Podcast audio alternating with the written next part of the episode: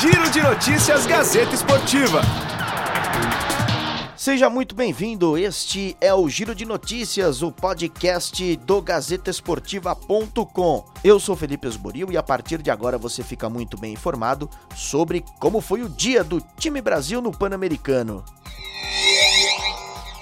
O levantamento de peso brasileiro levou ouro no Pan-Americano de Lima, no Peru. Na categoria 420 quilos, Fernando Reis conquistou o tricampeonato pan-americano e traz mais um ouro para o Brasil. Arthur Zanetti conquistou uma sexta medalha dele em Jogos Pan-Americanos, a terceira nas argolas. Traz para o Brasil a prata, mas no pódio mostrou descontentamento com o resultado após um erro na grande final. Abner Teixeira, no box até 91 quilos, conquistou o bronze e está muito contente com o resultado. acabei de lutar aqui nos Jogos Pan-Americanos, garanti a medalha de bronze. Obrigado a todos aí pela torcida, todos mandaram energias positivas. E o pessoal do Brasil, um abraço. Tô voltando aí com a medalha aí pra vocês. Na ginástica artística, Francisco Barreto, no cavalo com alças, conquistou a segunda medalha de ouro neste aparelho na história dos PANs. O Brasil é ouro na ginástica artística. Na disputa pelo terceiro lugar, a seleção brasileira de vôlei de praia derrotou Cuba e conquistou o bronze com Ângela e Carol Horta.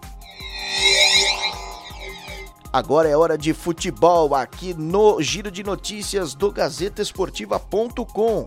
Libertadores da América e o Palmeiras se classificou com uma goleada sobre o Godoy Cruz na noite desta terça-feira, 4 a 0 no Allianz Parque. Os gols da partida foram marcados por Dudu, atacante do Palmeiras, que vinha sofrendo grande pressão da torcida para conquistar este resultado.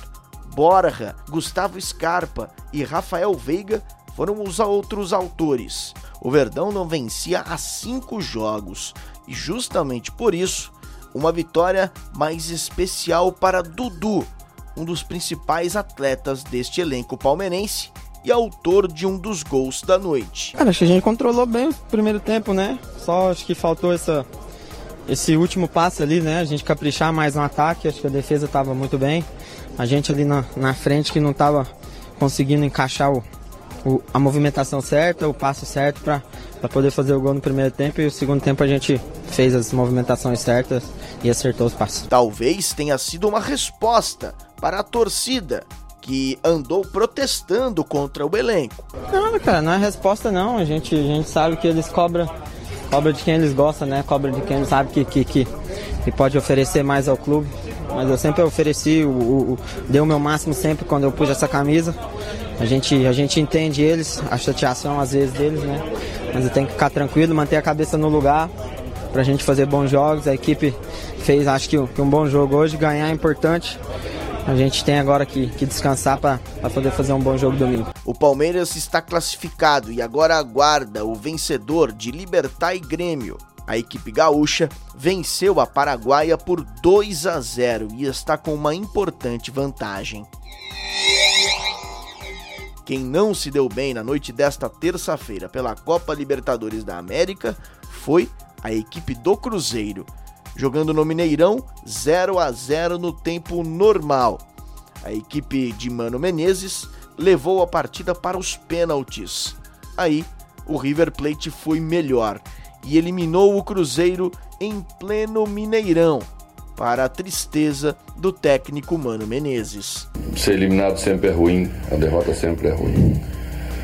Mas tem derrotas e derrotas, né? Nós quando cruzamos com o River sabíamos sabíamos exatamente que tipo de disputa teríamos pela frente, que tipo de adversário teríamos pela frente, o grau de dificuldade da, do enfrentamento. Isso é, valeu para nós e também valeu para eles. Quarta-feira recheada de jogos importantes pela Copa Libertadores da América, jogos de volta das oitavas de final. Começamos com o Atlético Paranaense, que encara na Bomboneira, em Buenos Aires, o Boca Juniors. Primeiro confronto, 1 a 0 para o Boca, na Arena da Baixada. Portanto, a equipe de Thiago Nunes tem que abrir o olho se quiser continuar na competição. Só uma vitória interessa, por qualquer placar que seja. O importante é que o time de Thiago Nunes está focado neste momento. Né, a gente fez um planejamento de três jogos e conseguimos cumprir esse planejamento. Nos dá confiança para que possamos sim, quem sabe, conquistar a terceira vitória seguida fora de casa né, contra um Boca gigante na sua, no seu estádio. Situação adversa que o Flamengo também tem que reverter no Maracanã às nove e meia da noite.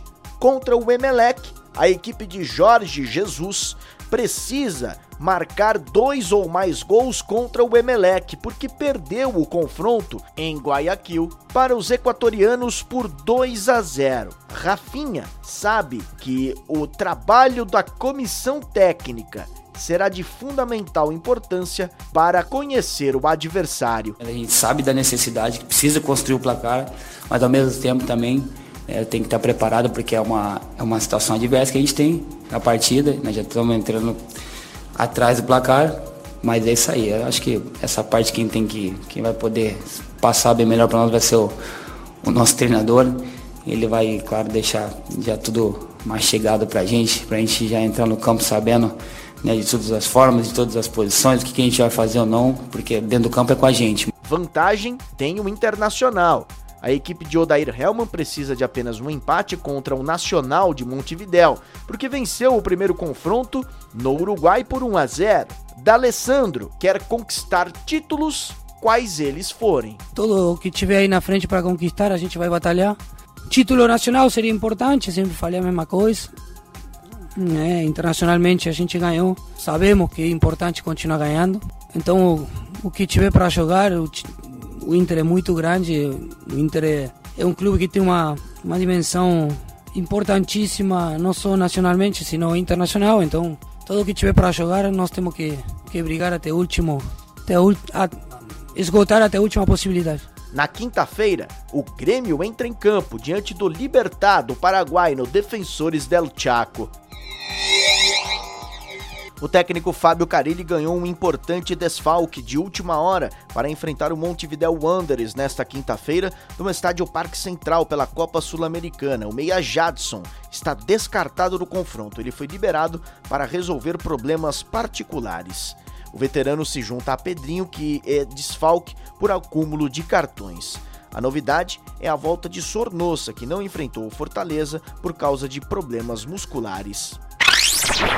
Ponto final nesta edição do Giro de Notícias, o podcast do GazetaEsportiva.com. Esta e outras notícias você confere no GazetaEsportiva.com, muito além dos 90 minutos. Giro de Notícias Gazeta Esportiva.